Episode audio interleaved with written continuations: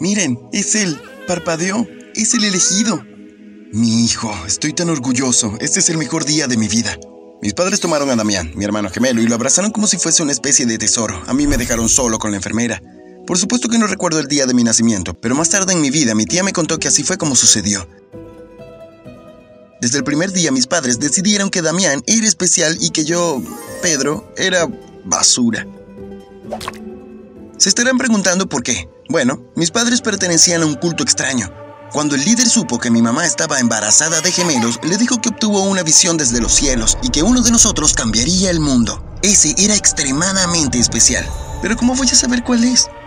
El primer bebé que abra sus ojos es el elegido. Es un profeta y será nuestro próximo líder.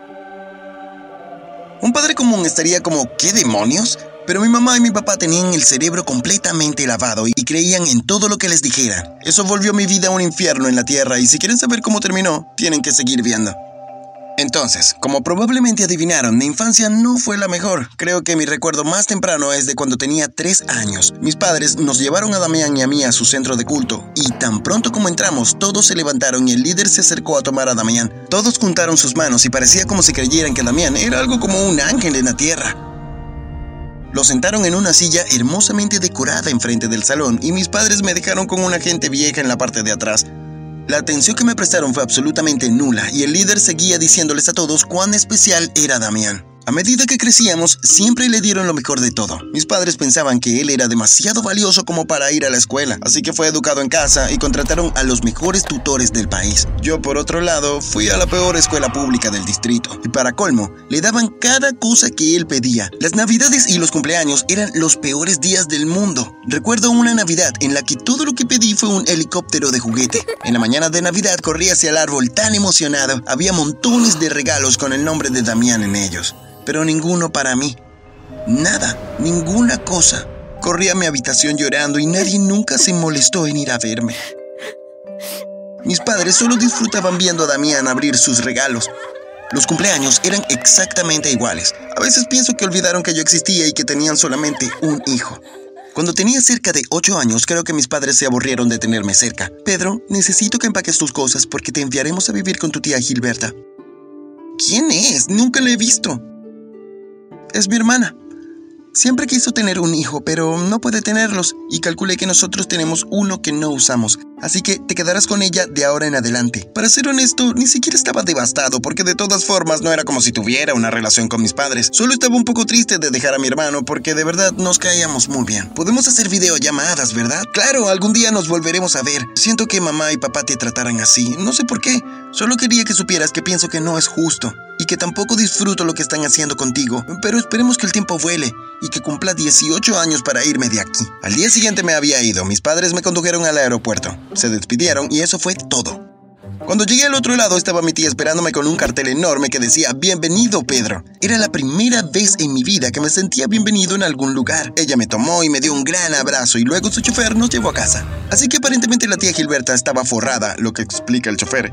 Vivía en una enorme casa, toda para ella, y supuse que estaba realmente sola. Me mostró mi cuarto que era 100 veces más genial que el que tenía en casa de mis padres. Y esa noche, en la cena, tuvimos una larga conversación. La verdad es que no estoy para nada sola, pero estoy consciente de que tus padres son unos completos lunáticos. Nunca hablaron de ti y se enfocaban solo en Damián, debido a lo que les dijo ese extraño líder religioso, totalmente deschavitado si me lo preguntas. Bueno, gracias por rescatarme, tía Gilberta. Ah, por favor, llámame Berta. Odio ese nombre. Espero que la pases genial aquí. Y así fue. Mi vida cambió completamente. Los años pasaron y yo era un adolescente feliz y a gusto. Ya iba para una preparatoria increíble. Tenía amigos bastante geniales y una novia llamada Cristina. Era tan bonita y siempre me hacía sentir el chico más feliz del mundo. Pude explorar algunos pasatiempos y talentos que no sabía que tenía. Iba a jugar golf cada fin de semana porque aparentemente tenía un don para ello. A veces hablaba con Damián por FaceTime y un día me contó que se habían mudado a Nueva Zelanda porque el culto se estaba expandiendo y el líder les había pedido que se encontraran allá. Más tarde postearon tantas fotos asombrosas que me sentí un poco celoso al revisar entre las fotos de Facebook de mamá. Tenía descripciones de foto como un día cerca al mar junto al mejor hijo del mundo o yo y mi posesión más valiosa. Era como si yo ni siquiera existiera para ellos. Para mantener la mente fuera de eso, todo lo que me enfocaba era en el golf y por supuesto en Cristina. Uno de nuestros panoramas favoritos era salir a excursionar por las montañas. Recuerdo este día como si hubiese sido ayer. Tuvimos el mejor día juntos y nos besamos en la cima de las montañas más altas de nuestra ciudad. Luego, bajamos de vuelta y fuimos a la casa a pasar el rato. Tan pronto como abrí la puerta, mi tía corrió hacia mí gritando. ¡Secuestraron a tu hermano! ¿Qué? ¿Dónde? En Nueva Zelanda la policía no puede encontrarlo y no hay pistas de él en ninguna parte. Nadie sabe a dónde se ha ido. Cristina, lo lamento querida, pero necesito hablar con Pedro a solas. Te llamará apenas terminemos. Cristina se fue y fue con mi tía a la sala de estar.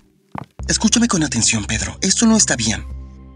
Lo sé, espero que Damián esté bien. No hablo solamente de Damián. Tus padres han estado alimentando la atención que obtiene de ese culto raro. Si no lo encuentran, vendrán por ti. ¿Yo? ¿Por qué? Fingirán que eres Damián, por supuesto. Ustedes son gemelos idénticos. ¿Qué hacemos entonces? Tenemos que irnos. ¿Irnos? No.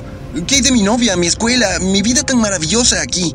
Lo sé, cariño, pero no tenemos opción. Ya nos compré un pasaje a la casa de Alaska. Y vendí esta.